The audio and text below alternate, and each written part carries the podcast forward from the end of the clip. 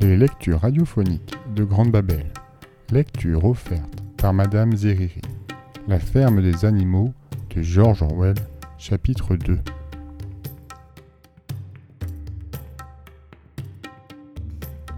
Trois nuits plus tard, Sage l'Ancien s'éteignait paisiblement dans son sommeil. Son corps fut enterré en bas du verger. On était au début mars. Pendant les trois mois qui suivirent, ce fut une intense activité clandestine. Le discours de Sage l'Ancien avait éveillé chez les esprits les plus ouverts des perspectives d'une nouveauté bouleversante. Les animaux ne savaient pas encore aurait lieu le soulèvement annoncé par le prophète, et n'avaient pas lieu de croire que ce serait de leur vivant. Mais ils voyaient bien leur devoir d'en jeter les bases. La double tâche d'instruire et d'organiser échut bien normalement aux cochons, qu'en général on regardait comme l'espèce la plus intelligente. Et entre les cochons, les plus éminents étaient Boule de Neige et Napoléon, deux jeunes verras que Mr. Jones élevait pour en tirer un bon prix. Napoléon était grand et imposant. Berkshire, le seul de la ferme. Avare de parole, il avait la réputation de savoir ce qu'il voulait. Boule de neige, plus vif, d'esprit plus délié et plus inventif, passait pour avoir moins de caractère. Tous les autres cochons de la ferme étaient à l'engrais. Le plus connu d'entre eux, Bril Babil, un goret bien en chair et de petite taille, forçait l'attention par sa voix perçante et son œil malin. On remarquait aussi ses joues rebondies et la grande vivacité de ses mouvements. Bril Babil, et enfin, était un causeur éblouissant qui, dans les débats épineux, sautillait sur place et battait l'air de la queue. Cet art exerçait son plein effet au cours de discussions. On s'accordait à dire que Bril-Babil pourrait bien vous faire prendre des vessies pour des lanternes. À partir des enseignements de Sage l'Ancien, tous trois, Napoléon, Boule de Neige et Bril-Babil, avaient élaboré un système philosophique sans faille qu'ils appelaient l'animalisme. Plusieurs nuits chaque semaine, une fois Mr. Jones endormi, ils tenaient des réunions secrètes dans la grange afin d'exposer aux autres les principes de l'animalisme. Dans les débuts, ils se heurtèrent à une apathie et à une bêtise des plus crasses. Certains animaux invoquaient le devoir d'être fidèles à Mr. Jones, qu'ils disaient être leur maître. Ou bien ils faisaient des remarques simplistes, disant par exemple C'est Mr. Jones qui nous nourrit, sans lui nous dépéririons. Ou bien Pourquoi s'en faire pour ce qui arrivera quand nous n'y serons plus? Ou bien encore Si le soulèvement doit se produire de toute façon, qu'on s'en mêle ou pas, c'est tout un. De sorte que les cochons avaient le plus grand mal à leur montrer que ces façons de voir étaient contraires à l'esprit de l'animalisme. Les questions les plus stupides étaient encore celles de Lubie, la jument blanche. Elle commença par demander à Boule de Neige. Après le soulèvement, est-ce qu'il y aura toujours du sucre? Non, lui répondit Boule de Neige, d'un ton sans réplique. Dans cette ferme, nous n'avons pas les moyens de fabriquer du sucre. De toute façon, le sucre est superflu. Tu auras tout le foin et toute l'avoine que tu voudras. Et est-ce que j'aurai la permission de porter des rubans dans ma crinière? Camarade, répartit Boule de Neige, ces rubans qui te tiennent tant à cœur sont l'emblème de ton esclavage.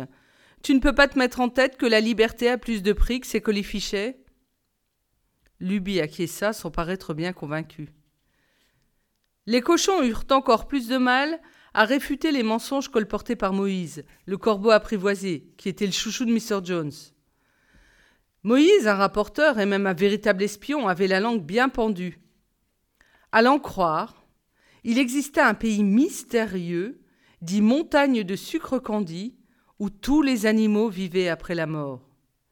D'après Moïse, la montagne de sucre candi se trouvait au ciel, un peu au-delà des nuages.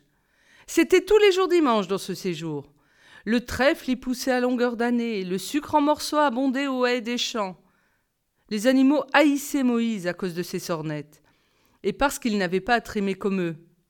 Mais malgré tout, certains se prirent à croire à l'existence de cette montagne de sucre candi, et les cochons eurent beaucoup de mal à les en dissuader. Ceux-ci avaient pour plus fidèles disciples les deux chevaux de trait, Malabar et Douce. Tous deux éprouvaient une grande difficulté à se faire une opinion par eux-mêmes. Mais une fois les cochons devenus leurs maîtres à penser, ils assimilèrent tout l'enseignement et le transmirent aux autres animaux, avec des arguments d'une honnête simplicité.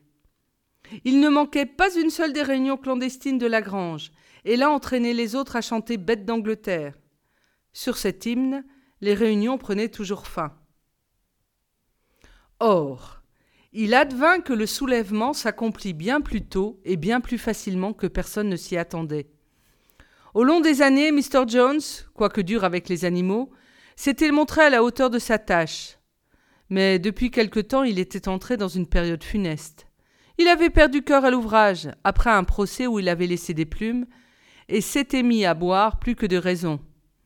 Il passait des journées entières dans le fauteuil de la cuisine, à lire le journal, un verre de bière à portée de la main, dans lequel de temps à autre il trempait pour Moïse des miettes de pain d'oiseau. Ses ouvriers agricoles étaient des filous et des fainéants. Les champs étaient envahis par les mauvaises herbes. Les haies restaient à l'abandon. Les toits des bâtiments menaçaient ruine, les animaux eux-mêmes n'avaient plus leur suffisance de nourriture. Vint le mois de juin, et bientôt la fenaison. La veille de la Saint-Jean, qui tombait un samedi, Mr. Jones se rendit à Willingdon. Là, il se soula si bien à la taverne du Lion Rouge qu'il ne rentra chez lui que le lendemain dimanche, en fin de matinée. Ses ouvriers avaient trait les vaches de bonne heure, puis s'en étaient allés tirer les lapins, sans souci de donner aux animaux leur nourriture. À son retour, Mr. Jones s'affala sur le canapé de la salle à manger et s'endormit, un hebdomadaire à sensation sur le visage. Et quand vint le soir, les bêtes n'avaient toujours rien eu à manger. À la fin, elles ne purent y tenir plus longtemps. Alors, l'une des vaches enfonça ses cornes dans la porte de la resserre et bientôt toutes les bêtes se mirent à fourrager dans les huches et les boîtes à ordures. À ce moment, Jones se réveilla. L'instant d'après, il se précipita dans la remise avec ses quatre ouvriers, chacun le fouet à la main. Et tout de suite une volée de coups s'abattit de tous côtés. C'était plus que n'en pouvaient souffrir des affamés. D'un commun accord, sans s'être concertés, les meurent-la-faim se jetèrent sur leurs bourreaux. Et voici les cinq hommes en butte aux ruades des coups de corne changés en souffre-douleur. Une situation inextricable, car de leur vie, leur maître n'avait vu les animaux se conduire pareillement. Ceux qui avaient coutume de les maltraiter, de les rosser à qui mieux mieux, voilà qu'ils avaient peur. Devant le soulèvement, les hommes perdirent la tête, et bientôt, renonçant au combat, prirent leurs jambes à leur cou.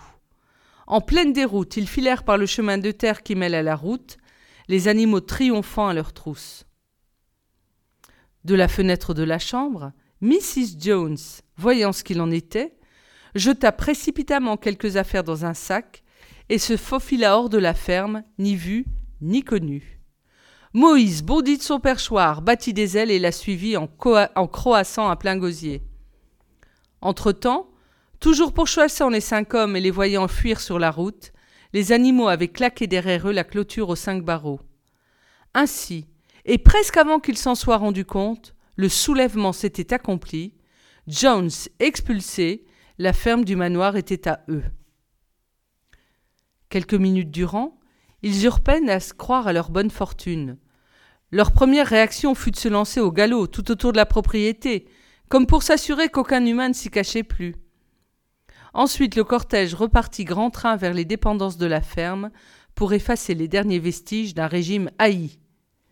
Les animaux enfoncèrent la porte de la sellerie, qui se trouvait à l'extrémité des écuries, puis précipitèrent dans le puits morts, Nazière et Lès, et ses couteaux meurtriers, dont Jones et ses acolytes s'étaient servis pour châtrer cochons et agnelets. Rennes, licous, œillères, muselières humiliantes furent jetés au tas d'ordures qui brûlaient dans la cour. Ainsi des fouets, et voyant les fouets flamber, les animaux joyeusement se prirent à gambader. Boule de neige livra aussi aux flammes ces rubans dont on parle la crinière et la queue des chevaux les jours de marché. Les rubans, déclara-t-il, sont assimilés aux habits, et ceci montre la marque de l'homme. Tous les animaux doivent aller nus. En entendant ces paroles, Malabar s'en fut chercher le petit galurin de paille qu'il portait l'été pour se protéger des mouches, et le flanqua au feu avec le reste. Bientôt les animaux eurent détruit tout ce qui pouvait leur rappeler Mr. Jones. Alors Napoléon les ramena à la resserre, et il distribua à chacun d'eux double picotin de blé, plus deux biscuits par chien. Et ensuite les animaux chantèrent Bête d'Angleterre, du commencement à la fin, sept fois de suite. Après quoi, s'étant bien installés pour la nuit, ils dormirent comme jamais encore. Mais ils se réveillèrent à l'aube, comme d'habitude, et, se ressouvenant soudain de leur gloire nouvelle, c'est au galop que tous coururent au pâturage. Puis ils filèrent vers le monticule d'où l'on a vu sur presque toute la ferme. Une fois au sommet, ils découvrirent leur domaine dans la claire lumière du matin. Oui, il était bien à eux désormais. Tout ce qu'ils avaient sous les yeux leur appartenait. À cette pensée, ils exultaient, ils bondissaient et caracolaient. Ils se roulaient dans la rosée et broutaient l'herbe douce de l'été. Et à coups de sabots, ils arrachaient des mottes de terre pour mieux renifler l'humus bien odorant. Puis ils firent l'inspection de la ferme, et muets d'admiration, embrassèrent tout du regard les labours, les foins, le verger, l'étang, le bocteau.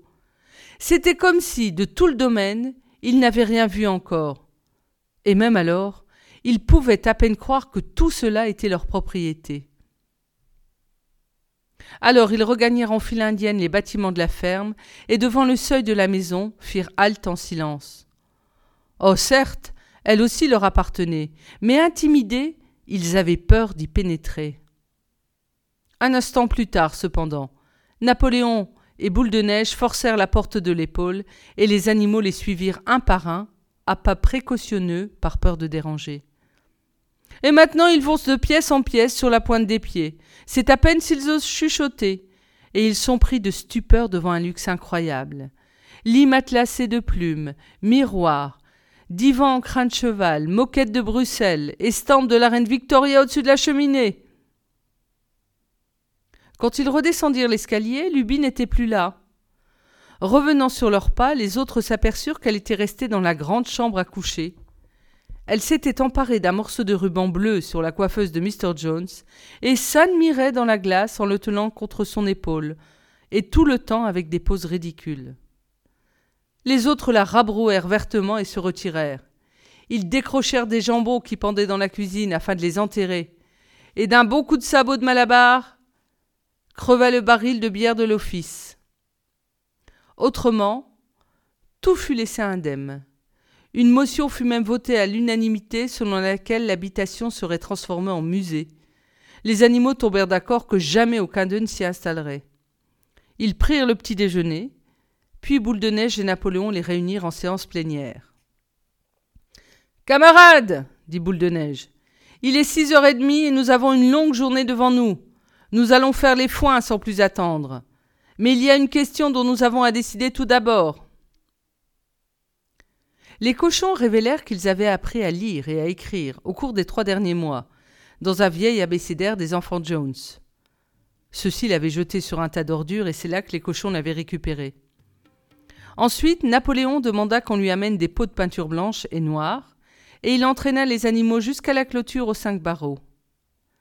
Là, Boule de Neige, car c'était lui le plus doué pour écrire, fixa un pinceau à sa patte et passa sur le barreau supérieur une couche de peinture qui recouvrit les mots Ferme du manoir. Puis à la place, il calligraphia Ferme des animaux. Car dorénavant, tel serait le nom de l'exploitation agricole. Cette opération terminée, tout le monde regagna les dépendances. Napoléon et Boule de Neige firent alors venir une échelle, qu'on dressa contre le mur de la grange. Ils expliquèrent qu'au terme de leurs trois mois d'études, les cochons étaient parvenus à réduire les principes de l'animalisme à sept commandements. Le moment était venu d'inscrire les sept commandements sur le mur. Ils constitueraient la loi imprescriptible de la vie de tous sur le territoire de la ferme des animaux. Non sans quelque mal, euh, vu que pour un cochon se tenir en équilibre sur une échelle n'est pas commode, Boule de neige escalada les barreaux et se mit au travail. Brille Babil, quelques degrés plus bas, lui tendait le, pot de peinture. Et c'est de la sorte que furent promulgués les sept commandements en gros caractères blancs sur le mur goudronné. On pouvait les lire à trente mètres de là. Voici leur énoncé. 1. Tout de pattes est un ennemi. 2. Tout quatre pattes ou tout volatile, un ami. 3. Nul animal ne portera de vêtements. 4. Nul animal ne dormira dans un lit. 5. Nul animal ne boira d'alcool. 6. Nul animal ne tuera un autre animal. 7. Tous les animaux sont égaux. C'était tout à fait bien calligraphié, si ce n'est que volatile était devenu voltile et aussi à un S près formé à l'envers.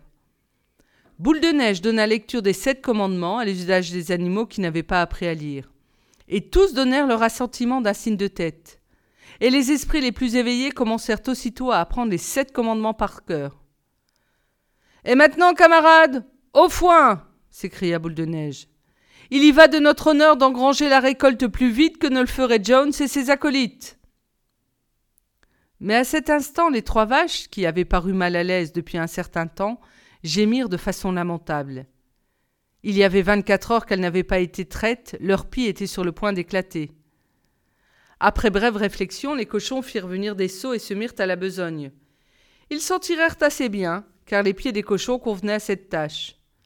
Bientôt furent remplis cinq seaux de lait crémeux et mousseux que mains animaux lorgnaient avec intérêt, avec l'intérêt le plus vif. L'un d'eux dit Qu'est-ce qu'on va faire avec tout ce lait? Et l'une des poules Quelquefois John s'en ajouta la pâtée. Napoléon se planta devant les seaux et s'écria Ne vous en faites pas pour le lait, camarades, on va s'en occuper. La récolte, c'est ce qui compte. Boule de neige va vous montrer le chemin. Moi, je serai sur place dans quelques minutes. En avant, camarades, le foin vous attend. Aussi, les animaux gagnèrent les champs et ils commencèrent la fenaison. Mais quand au soir ils s'en retournèrent, ils s'aperçurent que le lait n'était plus là.